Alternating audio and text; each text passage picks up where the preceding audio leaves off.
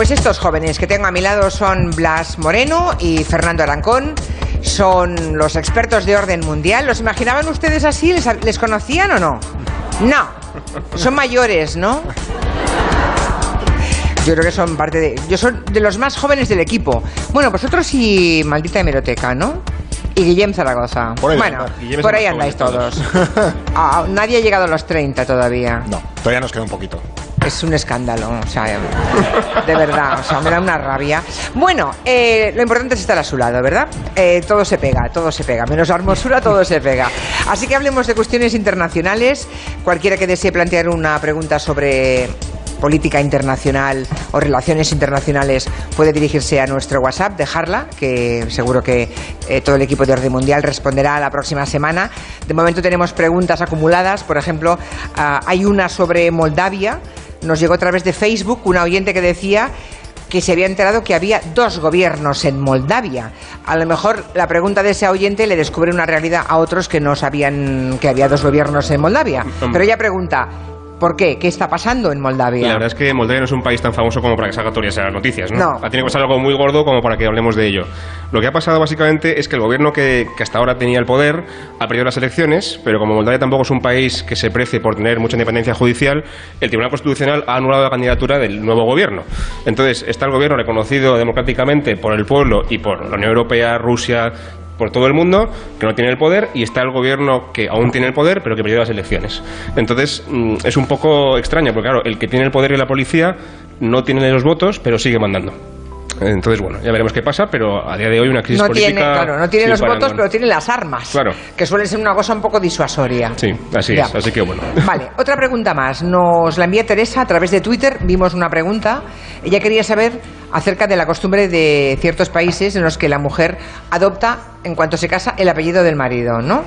Dice, ¿es muy común realizar esa práctica? ¿En qué países ocurre eso? Bueno, práctica que en muchos casos directamente es ley, porque ya está regulado por el, por el Código Civil, ¿no?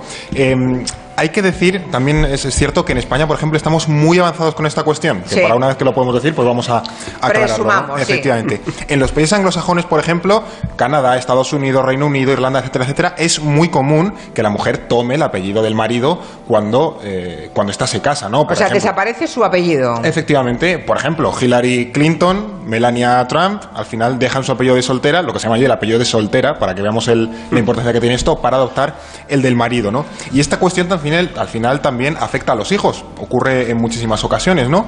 Y es que en muchos países también ocurría, ocurría por ejemplo en Francia hasta el año 2005, que las criaturas que nacían, bueno, recibían eh, impepinablemente el nombre del padre, no había posible elección. En Alemania, por ejemplo, desde hace muchos años, eh, los matrimonios que se casan tienen que elegir un apellido y es el que llevará toda la familia. Y claro, evidentemente en muchos casos es el del, el del hombre, ¿no? Y en España, por suerte, pues de hecho, en 15 días más o menos, hace dos años, que hubo una reforma en la que el apellido del padre ya no tiene una predominancia en, eh, bueno, cuando hay disputa y se puede elegir indistintamente cualquiera de los apellidos. Cuando vas al registro, cuando tienes una criatura, vas al registro y, bueno, pues ya, ya está. Y ya ni ninguna ventaja. Hmm. Lo que ocurre es que a veces, luego a posteriori, lo digo porque tengo un caso familiar próximo ah, de una chica que va a irse a un país, a un país eh, latinoamericano, que cuando vieron que el nombre, el apellido de su madre iba por delante del apellido del padre, cuando le devolvieron la documentación, se la devolvieron corregida. O sea, no, no les entraba en la cabeza que esa chica tuviera el apellido de su madre antes que el Claro. apellido de su padre. Tuvo que pelearse con el consulado para decir, oiga, yo me llamo así, si no le gusta tiene usted un problema, pero yo me llamo así, con el apellido de mi madre primero, ¿no? Claro, hay cosas que están tan asentadas que Sí. muchas veces no concebimos que es de otra manera. Sí, yo, yo creo que colapsó eh, el funcionario de... Todo, todo ese país entero, ¿cómo es posible? Sí, yo creo que colapsaron y no sabían cómo, cómo gestionarlo, digamos, ¿no? Bien, más cosas.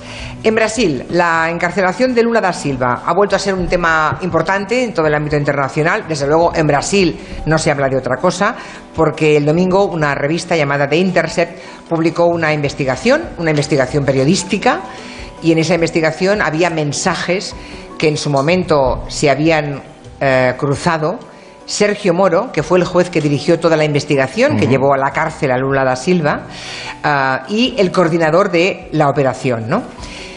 Claro, que un juez hable con, con los investigadores eh, que llevan la operación contra Lula y la conclusión a la que llegaba esa revista es que no, que, no es que se fabricaran pruebas, pero lo, que las pruebas que había contra Lula no eran unas pruebas muy claras, ¿no? Y es que además Sergio Moro ahora es ministro de Justicia con Bolsonaro. Claro, Entonces ya ahora- todo claro. empieza a cantar un poquito más, ¿no? O sea, el señor que dirigía aquella operación como juez ahora es ministro con el gobierno eh, nuevo. Exactamente.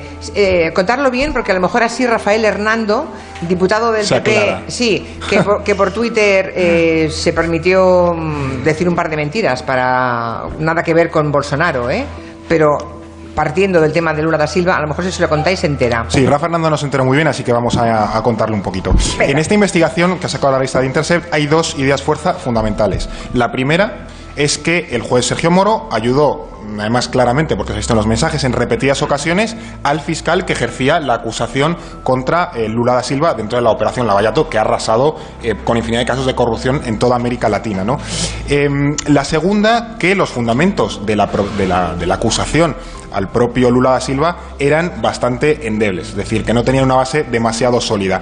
Dentro de estas ayudas, por ejemplo, que le proporcionaba eh, Moro al fiscal Dalañol, había desde consejos para orientar la investigación, es decir, ve por aquí mejor, por aquí este lado no, no vayas, a le adelantaba incluso decisiones que el juez iba a tomar para que se preparase y pudiese anticiparse. Es decir, jugaba clarísimamente con ventaja, ¿no?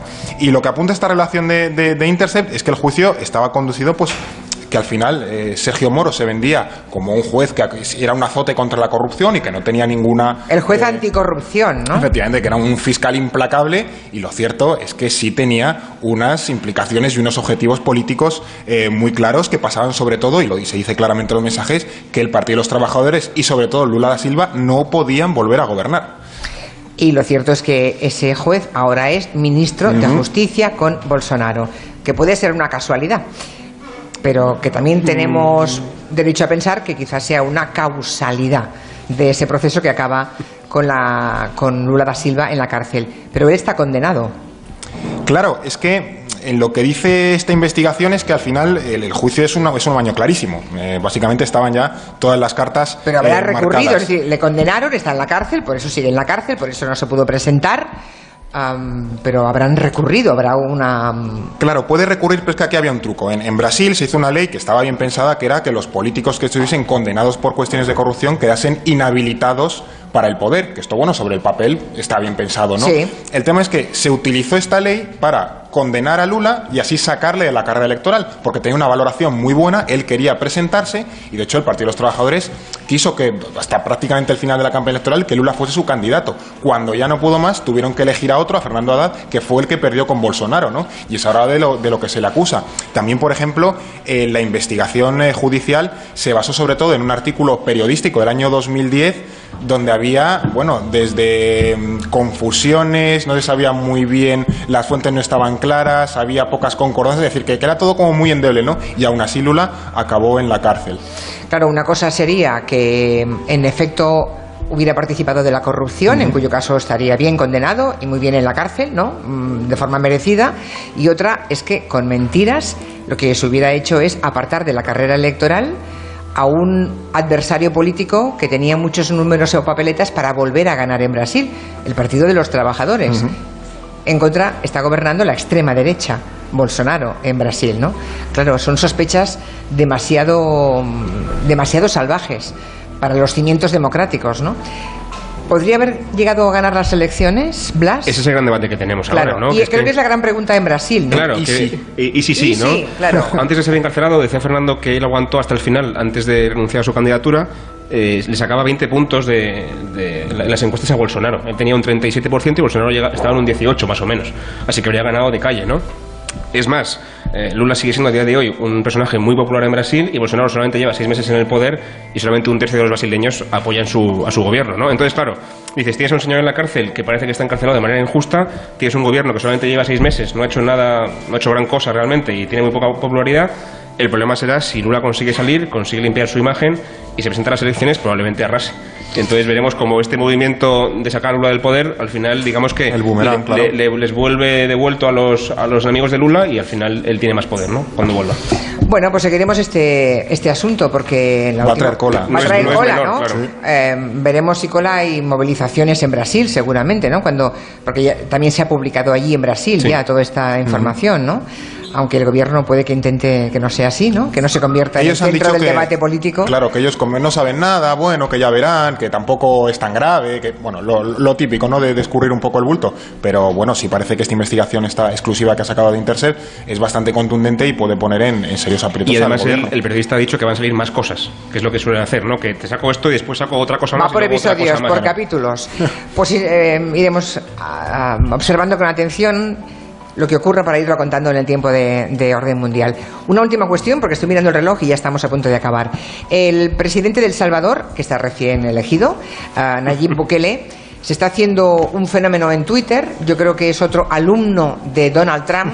Aventajado, además. Sí, aventajado porque está nombrando cargos a través de Twitter y cesando a gente a través de Twitter. Pero ¿dónde, dónde vamos a llegar? Los tweets empiezan con se le ordena al ministro no sé cuántas que cese a no sé qué cargo. Y entonces el ministro responde en Twitter a la orden, presidente, será de inmediato, ¿no? En Twitter abierto, ¿eh? No es que se envíen un DM. Y los, No, y no, los o sea, seguidores le jalean, por supuesto, él hace bromas con los seguidores, se ha, se ha- se ha proclamado presidente de Twitter.